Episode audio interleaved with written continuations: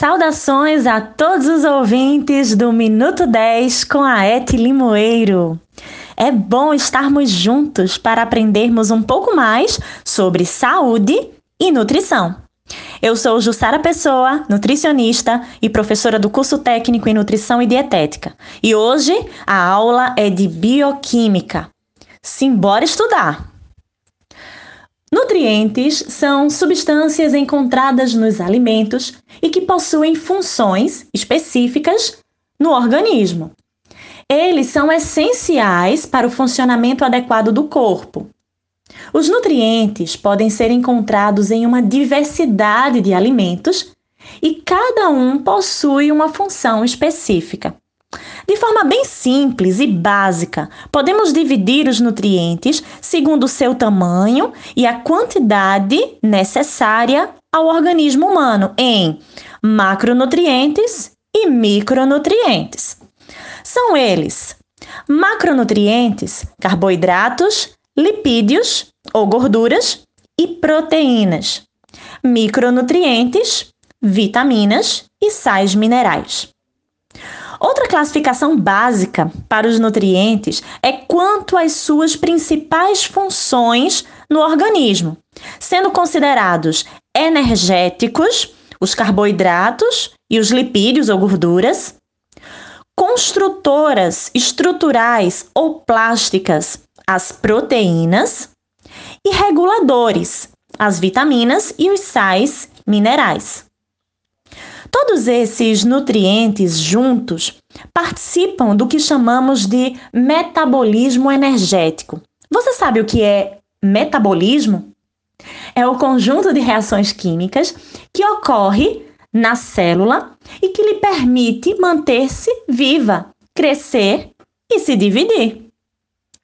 Uma série de hormônios controla esse metabolismo corporal, que ora se bandeia para a rota catabólica, ora se bandeia para a rota anabólica. Mas espera aí. O que é catabolismo e o que é anabolismo? Catabolismo é um conjunto de reações enzimáticas de degradação em que compostos orgânicos de alto peso molecular são convertidos em moléculas mais simples. Já anabolismo é um conjunto de reações enzimáticas de síntese, onde moléculas simples dão origem a compostos orgânicos de peso molecular mais alto.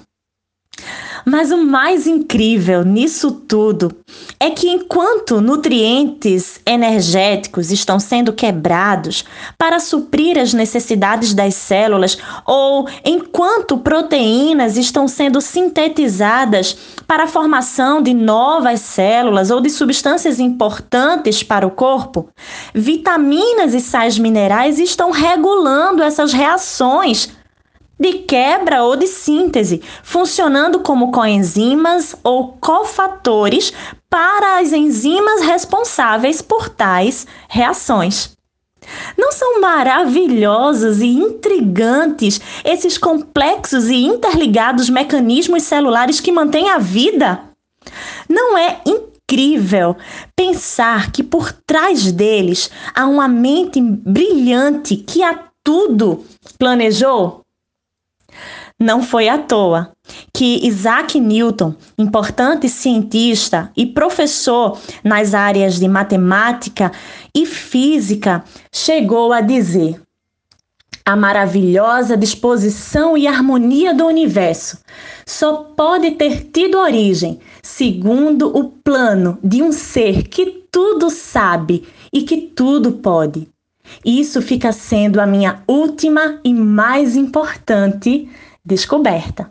Essa frase foi é, registrada na Biblioteca de Clássicos de Hafner em 1953 e mostra a importância de compreendermos que esse complexo e harmônico funcionamento celular e até mesmo funcionamento do universo revela a glória de Deus.